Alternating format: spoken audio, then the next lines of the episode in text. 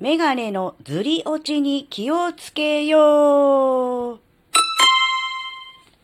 あずききなこがなんか喋るってよ。この番組は子供の頃から周りとの違いに違和感を持っていたあずきなが自分の生きづらさを解消するために日々考えていることをシェアする番組です。こんにちは、あずきなです。えっ、ー、とですね、ちょっと最近気になることがあります。それはですね、まあ、4、50代、まあ、60代ぐらいの人もそうなのかもしれませんが、えっ、ー、とですね、メガネがずり落ちたままになっている人が結構いるなっていうことです。皆さんどうですかね？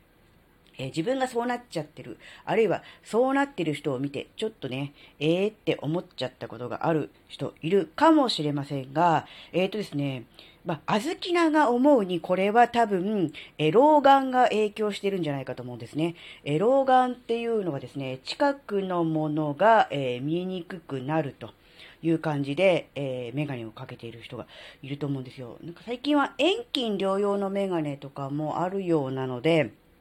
えー、そういうのをね、かけてる人は、もしかしたら大丈夫なのかもしれませんが、えっ、ー、とですね、今までメガネをかけていなかったけども、えー、ね、老眼でメガネをかけるようになったとかね、えー、近眼でメガネをかけていたけども、老眼も出てきたっていう人は、ね、やっぱりね、うん、そういう感じになりがちなんですよ。で、どういう時にあずきながあれって思うようになったかっていうとですね、えー、その人がですね、えー、基本的に下を向いている時ですね、えー、パソコンを打っている、パソコン作業をしているとか、え本を読んでいる、あるいは文字を書いているなどで、え下を向いている、そういう状態から、ふと顔を上げた時に、顔は上がってるんです。で、目は上がってるんですね。こっちを見てるわけですね。ですが、メガネだけは下がったままなんですよ。すごく不自然ですよね、これって。本来だったら、こっちを見ているわけですから、うーん、目、目、目の方向、視線の方向と一緒にメガネもないと見えないはずですが、えー、多分あの、老眼鏡をかけてる老眼の方は、えー遠くのものは裸眼で見えるので、メガネ必要ないので、メガネだけ、あの、置いてきぼりみたいな感じになるわけですよ。で、えー、メガネは下の方向いたまま、要するに鼻の先の方にね、引っかかったまま、で、目だけこっちを見てるってなると、あの、本人は、ご本人はね、そんなつもりはないのかもしれませんけども、あの、受け取り側ですね、こっち側の印象としてはですね、あまり良くないのかなと。要するに、あのね、なんて言うんでしょう、寝踏みされているとか、な、なんだろうな、ギョロッと見られているみたいなね、なんかそういうイメージ、印象がどうしてもね、出てきてしまうんですよ。で、これはですね、あの、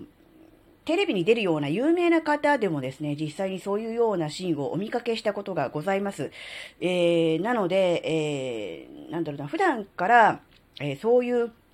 えー、メガネの使い方が癖になってしまってるんじゃないかなと思うんです。周りに人がいない場合で自分でこう作業してて、えー、遠くにある、例えばなんだ時計とかを見ようと思って、はってあげるときとかは、えー、それでね、全然、うん、問題ないし、いいと思うんですが、周りに人がいる場合は、えー、そういうものをどう見られているのかっていうのを考えると、ちょっとね、あまりいい印象をね、持たないんじゃないかなって思ったので、ぜひね、あのーもし、えー、聞いてる方で自分がそうなっちゃってるかもって思ってる方は気をつけていただきたいですし、ね、あの、周りの方で、えー、そういう人がいるなって思った時は、あ、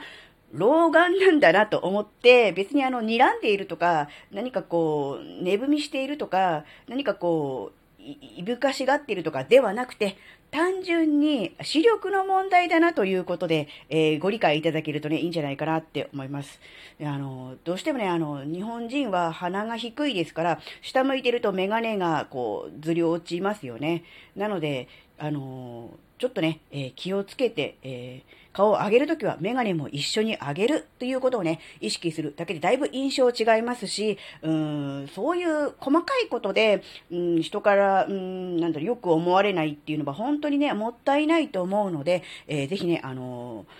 心当たりのある方、気をつけていただきたいと思いました。はい。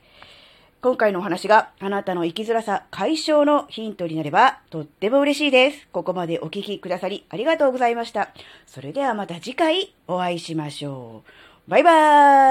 ーイ